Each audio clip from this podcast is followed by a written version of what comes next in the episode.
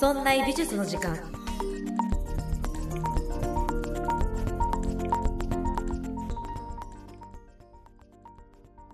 美術を身近にするこの番組「そんな美術の時間」そんなプロジェクトラチがお送りいたします。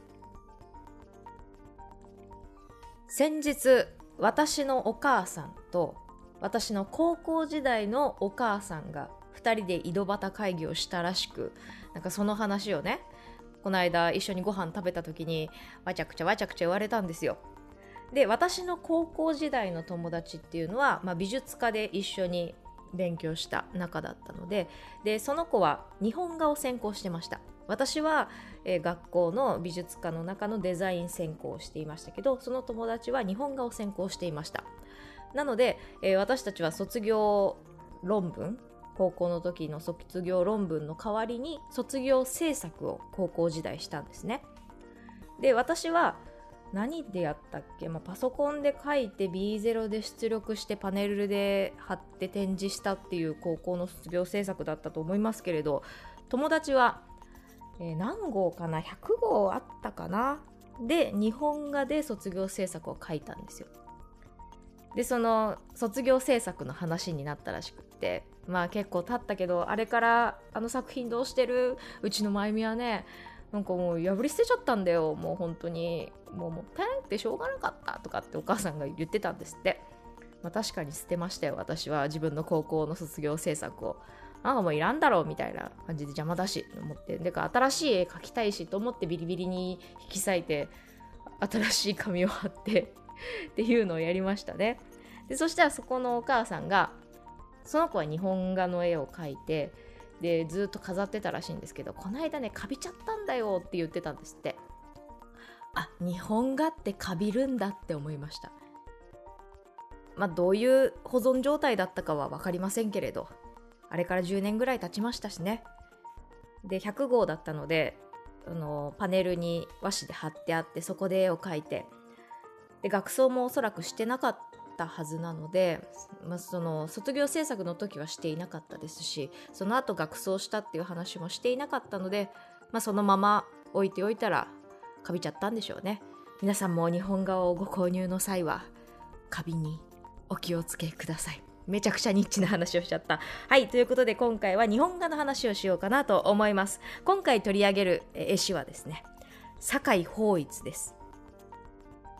俵屋宗達、尾形光琳、そして酒井法一。この3名でえおよそリンパを説明できるかなと思います。そしてこの酒井法一こそリンパを確立した人とも言っていいのではないでしょうか。100年ほど昔の、えー、活躍した絵師、尾形光琳を見出し、尾形光琳の研究をし、そして彼の記録したもの収集品、それは後世の私たちに残してくれるメッセージでした。酒井法一がいなければ我々はリンパを認識していなかったかもしれません。ということで、リンパを語る上では欠かせない酒井法一を今回やっていこうかと思います。酒井法一自身はですね、え、明治の近代化に伴い、え、国内における日本美術の評価というのが、え、ちょっと揺らぎまして、しばらく忘れ去られていた絵師でした。再登場したのが1980年代から。ここからようやく酒井法一再評価されるようになったのでもしこれを聞いている方がいや酒井法一って言われてもよくわからないなって言っても大丈夫です。これから少しずつやっていきましょう。彼はリンパの後継者ではありますが実は30代以降の話でした。それ以前は浮世絵の美人画を描く人でした。じゃあなぜその美人画を描いていた酒井法一が自分の画風を改めて尾形光琳に傾倒しリンパを確立していったのでしょうか？最終的に酒井法一尾形光琳大好きすぎて尾形光琳作風神雷神図屏風の裏に自分の絵を描くっていうことをしています。なぜそこに至ったかというのを今回お話ししていきましょう。今回のおまけ音声も audiobook.jp で聞くことができます。今回のおまけ音声は、酒井法一の推し活まとめをやっていきます。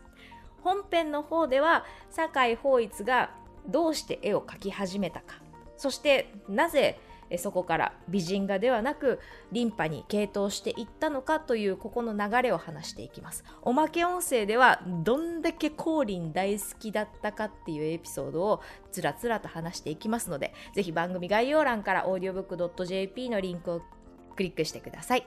それでは本編に入っていきましょう。堺法一1761年です。江戸後期と呼ばれている時代に生まれました。火星文化と呼ばれた頃この時代はですね、えー、京都から文化が移って江戸に行き江戸文化が少しずつ地位を確立していった時代でした。芸術も文化に付随して変化していきます。有名なところで言うと、まあ、浮世絵が登場してきました。今までもあったのですがまあ、いわゆる肉質が一枚絵として、えー、浮世絵は描かれていました。ですが錦絵。と言われて、えー、版でね大量に量産できるようになりました。1枚がかけそば1杯分ぐらいの料金で、えー、庶民でも買えるような、えー、そういう浮世絵がだんだん登場してきまして美人画とか役者絵とか、まあ、今でいうイケメンのブロマイドみたいな感じで地位を広めていった。そういう時代に堺法一も生まれました。同世代でいうと1個上が葛飾北斎です。これ意外ですよね。葛飾北斎と堺法一ってやってること全然違うような感じはするんですけどでも同じぐらいの年齢なんですね。あとは5個下に、えー、歌川国貞っていう美人画をよく描いていた浮世絵師もいました。海外でいうと例えばイギリスのウィリアム・ターナー。ウィリアム・ターナーの作品風景画は、えー、後に印象派に影響を与えたと、えー、一つ言われています。あとはウジェル・ブランっていうマリー・アントワネットの肖像を多く描いていた人でした。この人も、えー、ダビッドとかウジェル・ブランとかが同じぐらいの、えー、年上ぐらいの年齢の人たちなんですけど、まあ、この辺がフランス革命に、えー、登場してくるような画家の人物たちですね。こういう世代に酒井法一も生まれました。お家柄がね、とても特別な家柄なんです。祖父、酒井家の祖父がですね、老中主座という地位にいました。大名の中でも選ばれし老中。老中のイントネーションがわからない。老中？老中？その老中のもう4、5人ぐらいの老中の中のまとめ役が老中主座。それがおじいちゃんだったんですね。そのおじいちゃんが播磨の国姫路。今でいう、えー、姫路市があるところで、えー、大名をしていました。法一は大名のお家に生まれました。そして堺家別邸の現在である、え東京の千代田区神田小川町で生まれます。兄が後に藩主後継者になるんですね。堺法一は次男坊として生まれます。武家の子として。両親との仲というよりは兄弟の仲はすごく良かったみたいです。お兄さんと共に柔術をやったり槍とか弓の技術を学んだり武芸をたしなんだり、あとは鉄砲もやってたみたいなんですね。お兄さんと一緒にそういう技術を学んで、切磋琢磨していったみたいなんです。お兄さんとの関係、堺法一にとってとても大事になっていきます。お兄さんが13歳の頃、着尊をして、まあ、要するに家を継ぐための道に進んでいくんですね、13歳ぐらいから。で、18歳、お兄さんが18歳の頃に、えー、祖父おじいちゃんが亡くなってしまってそこを機に2代目の藩主になります。お兄さんが後を継いだ時でした。こういった環境の中法一が芸術に目覚めたきっかけもお兄さんが作ってくれたんです。実はお兄さんも芸術にとても関心がある方だったみたいです。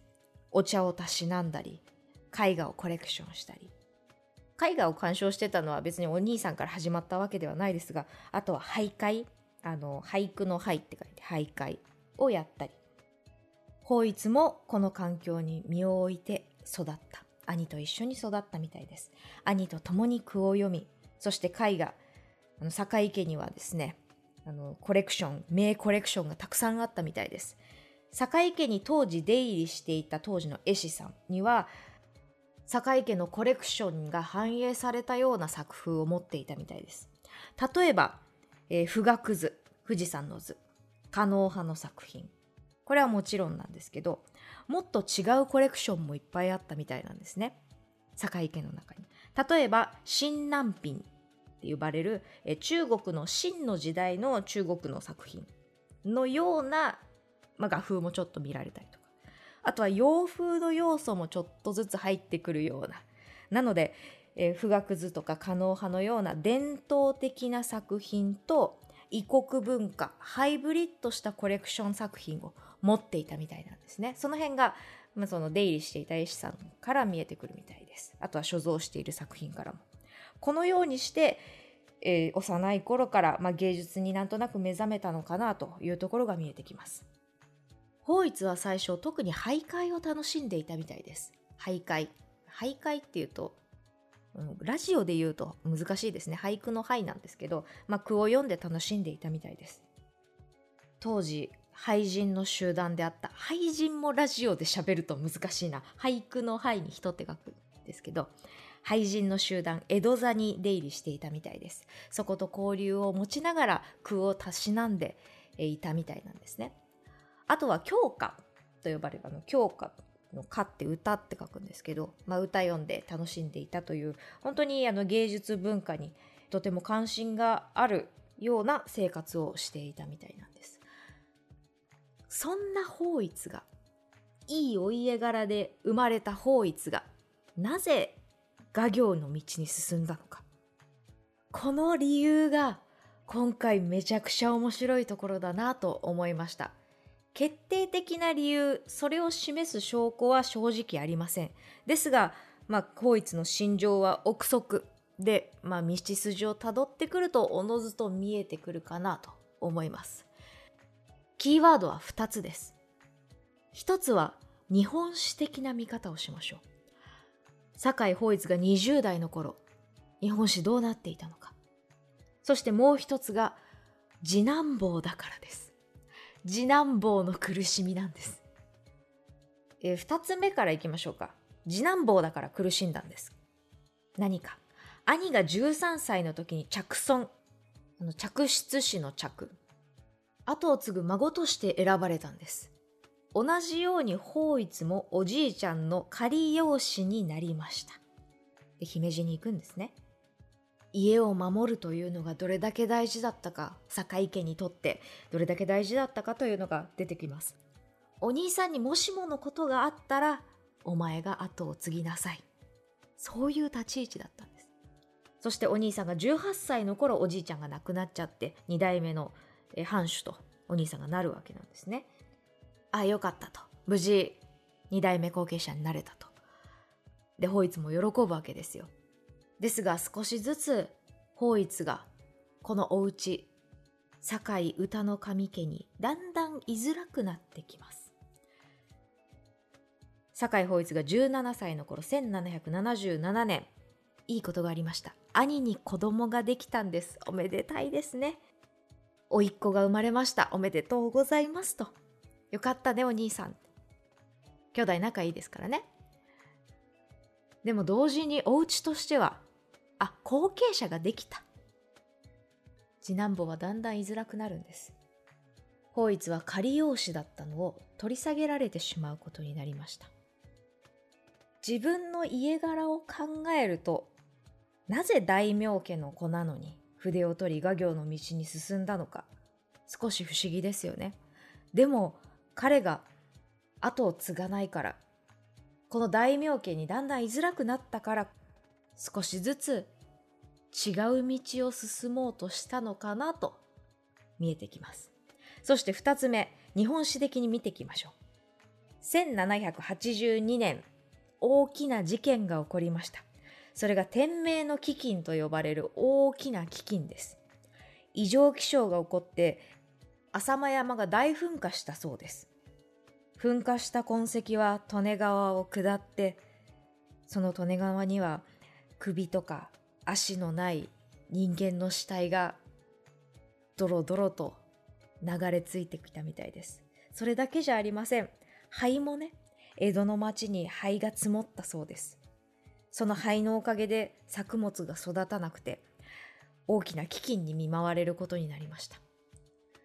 実はこの大飢饉って日本だけの話ではなくって実は世界を見てみると世界史で見てみてもこの時期、えー、気候変動があったらしいんです。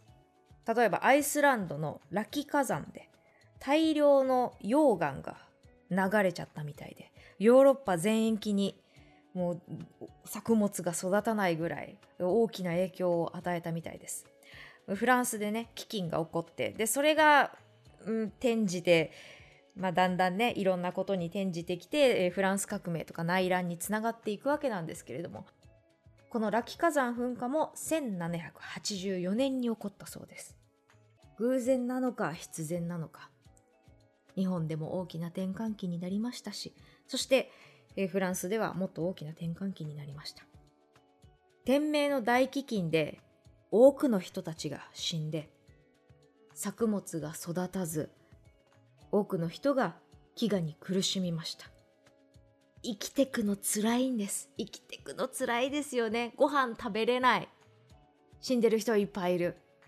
その辛さのはけ口はその当時の庶民どこに向けたかというと政治に向けたらしいんです。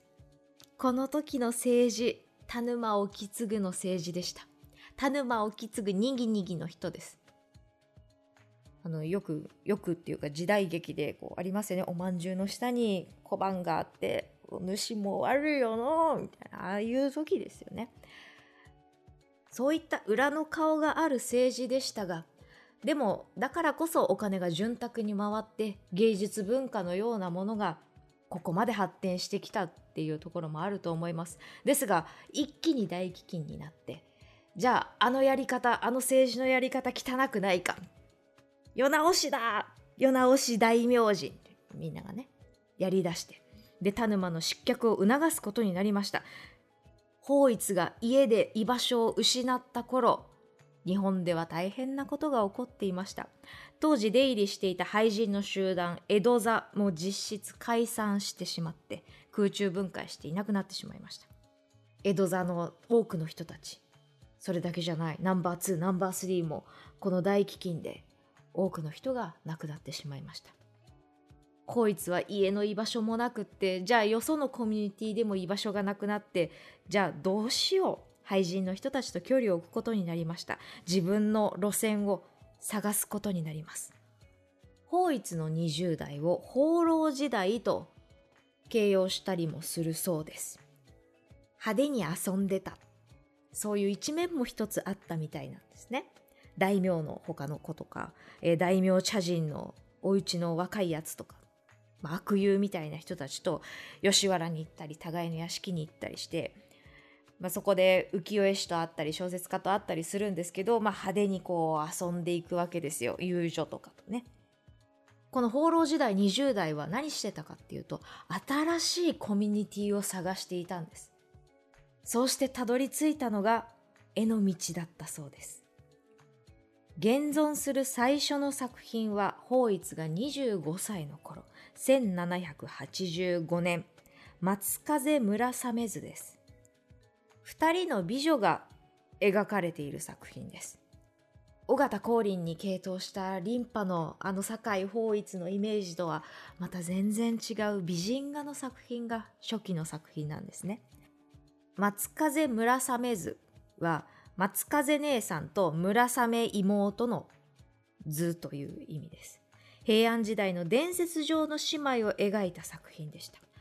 大まかな構図や表現は浮世絵師である歌川豊春の面影を感じさせるそうです。当時、この堺法一は歌川派の歌川豊春と交流があったらしく、で、そこで、まあ、浮世絵を教えてもらって、で、絵を描いていたみたいなんですね。歌川豊春の美人画の傾向は、まあ、そのお顔の描き方とかも特徴があるらしいのですがそれ以上に背景の遠近法これを取り入れるのが珍しかった。これは歌川豊春の感覚だよね。法一の作品にもなんか歌川豊春の影響なのか遠近法っぽいことも見えるよねっていうのがあるみたいなんです。例えば作品「文読む美人図」というのが、えー、堺法一制作年がわからない作品ではあるのですがえー、堺法一が初期に描いた美人図で、えー、文読む美人図というのがあります。これに豊春らしさが出ているそうです。確かに言われてみると遠近法っぽいのを感じさせます。この美人図はおそらく玄関とか土間とかのあたりでなんか読み物を読んでいる美人の絵なんですね。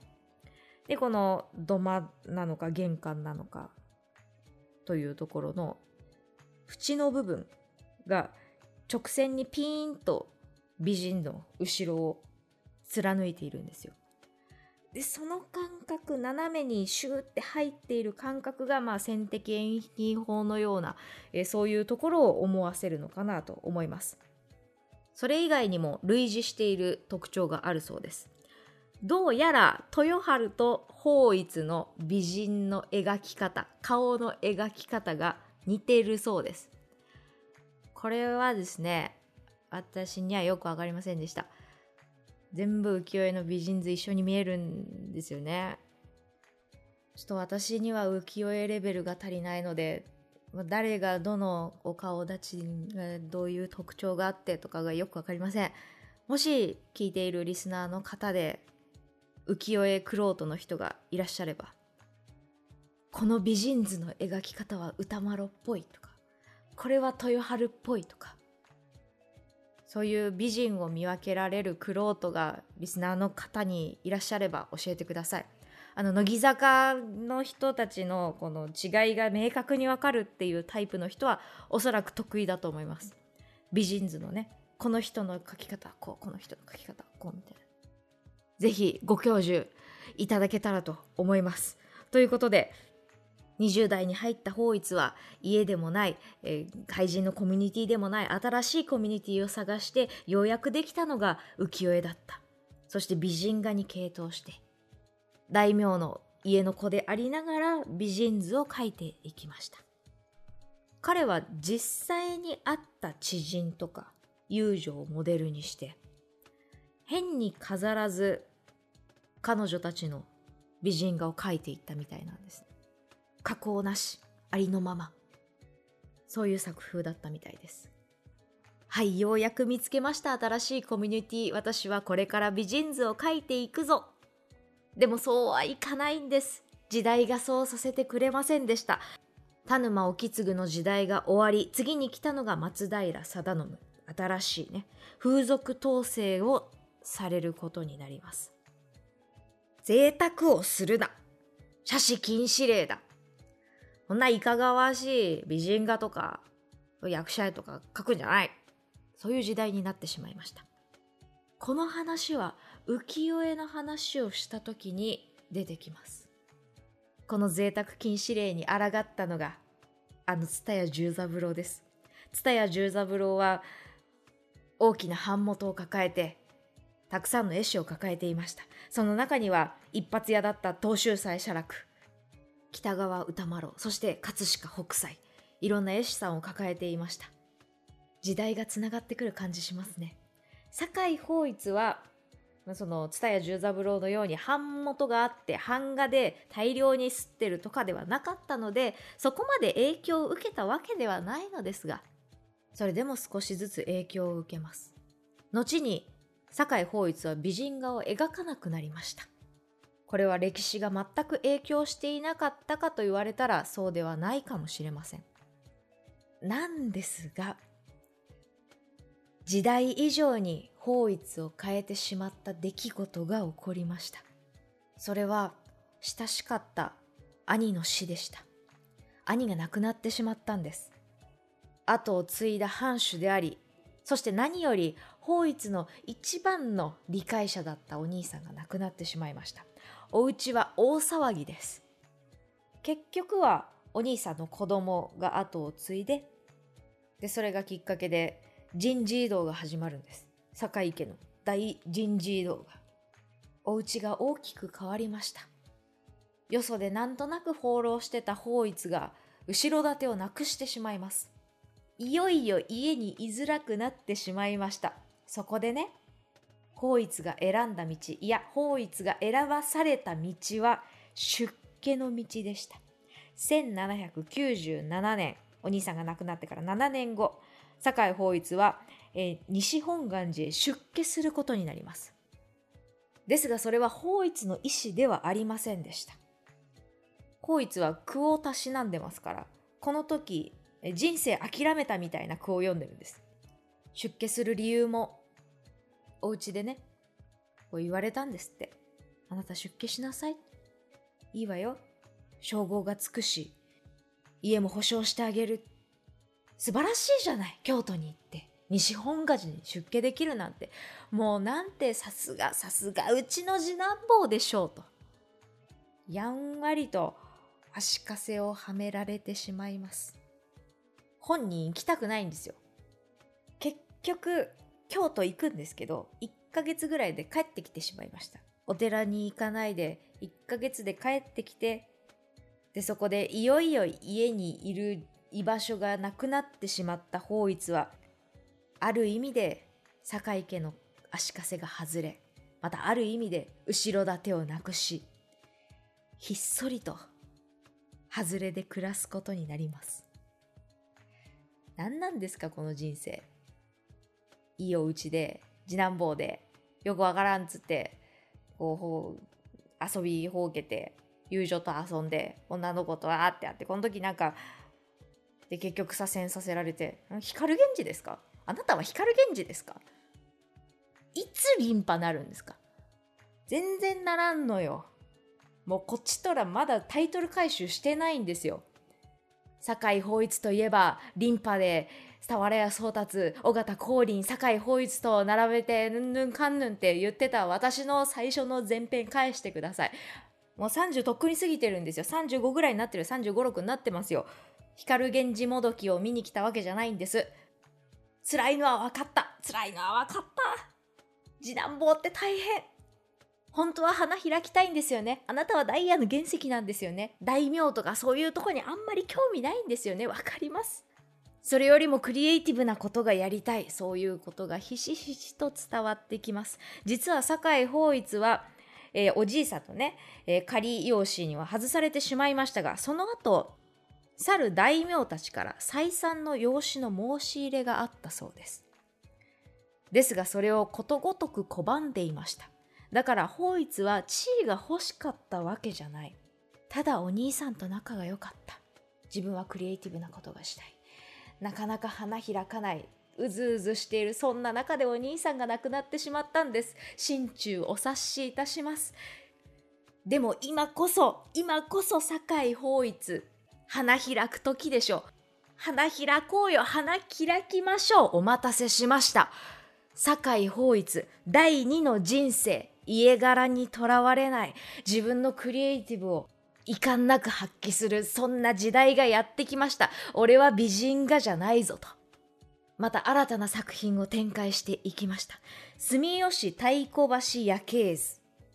こういうのを書いていくんですね。今までの美人画とは打って変わって風景画です。大きな掛け軸、縦長の画面に墨で絵を描いています。法一が絵を描き、その頃親しかった立花の千景という人が句を書いてます。書と画が一緒になった作品、書画です。画面中央には大きな太鼓橋。住吉神社のシンボルである大きな太鼓橋が架けられています。上には半分雲にかかった月が見えています。そして下側には湖なのか橋にかかった川なのか湖なのか少し反射したところがあってそして太鼓橋周辺には松原松の木がまばらに生えています。秋の夜の景色しんと静まり返った景色を描いているんです。少しずつ法一っぽさが出てきました。ここから第二の人生幕開けです。法一よく開花したと。辛いことあった。お兄さん亡くなってしまった。だけどここから、ここから花開いていくんです。そしてようやく40代になって、酒井法一は尾形光琳を発見することになります。来たぞと。来た酒井法一人生かけた推し活の始まりです尾形光琳大好きマンの誕生です。原石輝いたよ。原石輝いたよ。彼が光琳と出会ったのは文章がきっかけでした。酒井法一はもともといいお家の出ですから知識人でありますしまた審美眼を持ち合わせていました。ある本を読んでピンときたらしいんです。それが桑山玉章の書いた「開示秘言」という本ですその本の中には日本の文化人がこれだけ優れてるんだよっていうのが書かれた本でした。でその本の中に俵屋宗達そして尾形光琳の名前が並んでいたんですね。皇家で書家としても有名なこの絵公茶人松花堂正蔵。絵師俵屋宗達尾形光琳。この4名などは中国でいうところの南州。文人画とも言えるほどだ。そのように記載されていたそうです。単純に俵屋宗達と尾形光琳が並べられているだけなのですが法一はこれを見て大きな流れを感じたのかもしれません。自分がこれから絵師として活躍をするときに絵師として志すべきはここじゃないか。北州北の州って書いた、職人画家といわゆる呼ばれているような絵師ではなく南州と呼ばれている文人画芸術の域にまで達しているそういう絵師に私は目指すんじゃないかそういうところに行かなきゃいけないんじゃないか。幸い尾形光琳は実際に見たことがあったそうです。それは坂井家にもともとあった所蔵品なのでしょうか？幼い頃その尾形光琳の作品を見たことがあったそうです。ということで尾形光琳に対して強く関心を抱きました。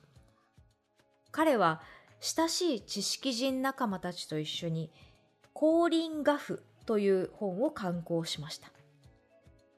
橘の千景が序章を書き中村宝中実際に会ったことがなかったそうなのですが宝中が観光に携わり酒井法一や俵屋総理が絵を担当したそうです。酒井法一が尾形光琳を熱心に学んでいくことになります。リンパの誕生です。この酒井法一の研究が徐々に認められ江戸におけるリンパの最高者として認められるようになりました。江戸リンパという新しい様式の始まりです。この江戸リンパには宗達や光琳を系統し継承していきながらも2人にはない特徴を持ち合わせていました。江戸リンパには花鳥画や草花があのお花とか鳥とか草とかっていうものをモチーフにして作品を展開していったそうです。確かに俵屋宗達が描いたものって全然花鳥画じゃないですよね。象描いたり虎描いたり神描いたりしてるんで。この江戸リンパを象徴する作品一つご紹介しましょう。秋草うずらず屏風です。タイトルの通り秋草とうずら鳥ですね。鳥が描かれた屏風図です。秋草はいくつかの種類が描かれています。一番目につくのはススキです。ススキが細いラインがこう並びながらでもそのラインが均等に並んでいるわけではなくちょっとランダムにしかしリズミカルに並んでいるように見えます。そしてススキが風があまり吹いていないのかでもしなやかに揺れながら空気に身を任せている様子が見えてきます。他にも秋らしい草花が生えています。例えばもみじが落ちていたりとか。青い露草が咲いていたりおみなえしという黄色いお花が咲いていたりします。おみなえしは秋の七草の一つですね。そういった草花をかき分けてラグビーボールみたいなうずらの鳥が5羽ぐらいいてでそこで地面つっついたり羽を休めたりそういう景色が描かれています。全体は金箔で覆われていまして線の細いすすきの葉すすきの茎から金箔がスーッと抜けるような空気感を感じさせます。屏風絵の全体はすごく軽い印象があるのですがそのすすきの隙間がこうランダムに入っているので軽い印象ボリューム感としては軽い印象があるのですが、まあ、なんとなく重心が下にあるような構図で描かれています。こういった景色を描いた秋草うずらず屏風。しかし一箇所不可解な場所があります。それは月です。これも上限の月。ラグビーボールみたいに満月になりそうなならなさそうなこのぐらいの大きな月が描かれています。ただの月じゃありません。真っ黒です。真っ黒な月が画面の中央から少し上に離れたようなところにぶわっと大きく描かれています。少し不思議でちょっと不気味で黒光りしています。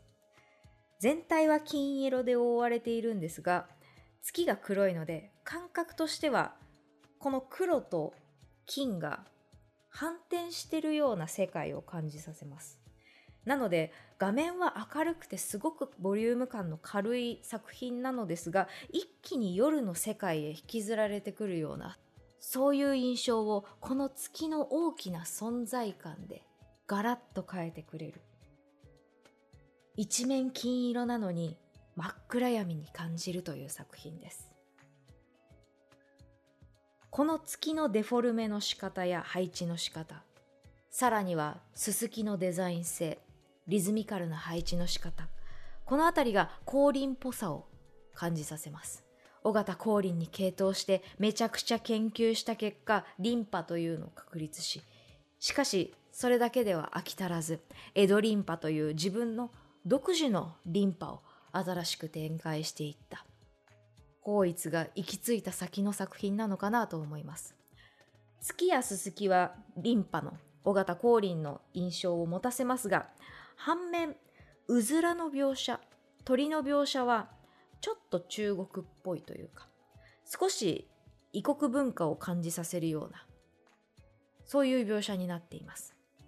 中国っぽいというとあんまりイメージがつかないかもしれないのでちょっと違うのですが若冲の鳥をイメージしていただけるとなんとなく伝えたいことが伝わるのかなと思いますああいう若冲のちょっとエキゾチックな感覚の鳥が尾形光琳の尾形光琳っぽいやつの中に入ってるそういう作品です光琳リミックスのなんか DJ 法一バージョンみたいなそういう感じでしょうかね。それが、えー、秋草、うずらず屏風です。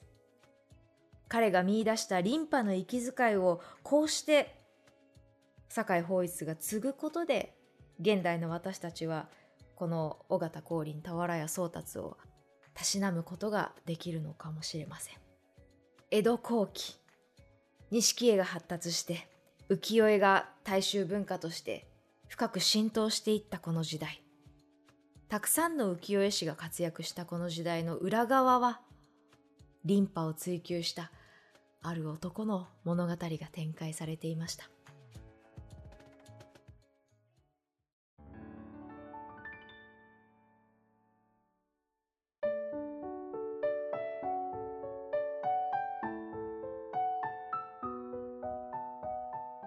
さていかがだったでしょうか？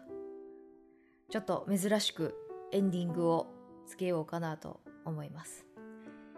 先週のオープニングでもお話をした通り、えー、私の出版した本「大人の雑学西洋画家辞典」のレビューを読もうかなと思います。Amazon レビューで書いていただいた方の中からいくつかご紹介しようかと思います。とはいえね、どれ読んでどれ読んでないか忘れちゃった。えっと、重複してたらごめんなさい。Amazon カスタマーさんからいただきました。ありがとうございます。美術や絵画は小難しそう。なんて固定概念を打ち破ってくれた本。西洋画家たちの代表作や生涯を分かりやすく解説してくれて、知識がなくても十分に楽しめて、初心者にもおすすめですし、もちろん詳しい方にも新たな発見の手助けになると思います。より身近に美術や芸術を感じることのできる一冊ですといただきました。ありがとうございます。初心者におすすめですはよく言ってくださいます。なんか小学校何年生から読めますかとかそういう質問が来たりとかしてました。親子で読みたいのでうちの子は何年生なんですけどどれぐらいで読めますかとかそういうお問い合わせが来ました。皆さんの感想を聞く限り小学校高学年ぐらいから、まあ、読めるかなというのが大体のラインじゃないかと思います。でも私としては大人の雑学って書いちゃったのでそういう問い合わせが来たことにちょっとびっくりしました。でもそうやっていろんな方に読んでくださる読んでいただけるきっかけになったら嬉しいです。ほい次、えー、白洲正さんでいいのかな？からいただきました。ありがとうございます。江南合わせ持つ稀有な本。面白系の雑学を集めたエンタメ系の読み物かと思っていたのですが手に取ってびっくり。ほう。語り口調の優しい解説ながら知識が多岐にわたりかつ西洋美術史を体系的にしっかり学ぶのに最適な最高の初心者向けの本だと思います。あこの方も初心者向けって書いてくださってる。その道に明るい人でもそうそうとなるのではしっかりとカラーで作品も紹介されているので読み応えがありました。イラストも可愛らしく高難合わせ持つ稀有な本ではないでしょうかといただきました。ありがとうございます。あとですねえっとライライさんからいただきました。ありがとうございます。東洋画家辞典もお願いしたいです。これこれ時々言われるんですよね。西洋画家辞典があるんだったら次の本は東洋画家辞典でお願いしますって言ってくださる方が本当に本当にありがとうございます。高校の国語科教員です。最近の教材は多様なジャンルの文章が扱われています。アート関係の教材研究の際にはそんな美術の時間に大変お世話になっています。ありがとうございます。そして拉致さんの軽妙遮奪な語りのおかげで美術の世界に沼落ちしてしまいました。ほう。さて当本は美術史指南のみならず読み物としても大変面白く生徒にもぜひおすすめしたい一冊です。担任クラスの本棚に加えておきたいと思います。次年度の図書館室購入希望も出そうと心に決めました。最近は日本画にも興味を持ち始めたので東洋美術版を熱望しますといただきました。ありがとうございます。東洋版を出すためには西洋画家辞典を売らないといけないですね。もう売るとかそういうのすっごい苦手なのでもう何すればいいのかわからないんですけどとりあえずここで私はレビューを読もうとそう心に決めました。これでどうなるのかはよくわからないですけどね。もうちょっと売るとかそういうのが上手い人はもっと上手いやり方があるのかもしれません。教えてください。これを聞いている方ももしよければ Amazon レビュー書いてください。よろしくお願いします。楽天のレビューは購入しないと書けないらしいのですが Amazon は書けるっぽいです。で Amazon は星つけるだけでもいいらしいので星つけて送信ってなるとそれだけで本当にありがたいです。一言感想もいただけるともっと嬉しいです。よろしくお願いします。あまり言うと嫌われるのかな。もうそそうそういう駆け引きとかよくわからはい皆さんのおかげです。本当に本当にいつもありがとうございます。よろしくお願いします。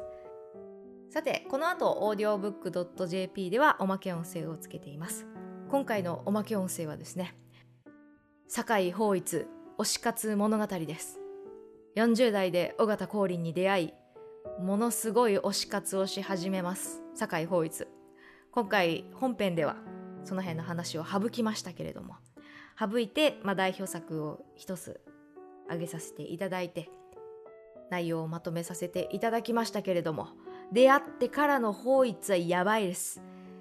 その辺をおまけ音声でお話ししていますのでぜひ番組概要欄からこの続きチェックしてください。そんな美術の時間では皆さんからのご意見ご感想などメールをお待ちしております。メールアドレスは art.0438.jp art. アットマーク数字で 0438.jp ですまたそんないと名の付く番組は他にもそんなことないっしょそんない理科の時間 B そんない雑貨店と3番組ありましてそんないプロジェクトというグループでお送りしておりますそんないプロジェクトにはウェブサイトもありまして、そこから今配信中の番組や過去に配信していた番組を聞くことができます。URL はそんない .com、sonnai.com となっております。また Twitter や YouTube もやっていますので、そちらの方はそんない P で検索してください。また、そんないプロジェクトは、 Voicy を始めました。そんない in Voicy、毎日メンバーが日替わりで配信しています。ぜひ Voicy のアプリから検索してください。ということで、今回はエンディングをつけてお別れしたいと思います。ご視聴いただきありがとうございました。そんない美術の時間、そんないプロジェクトラチがお送りいたしました。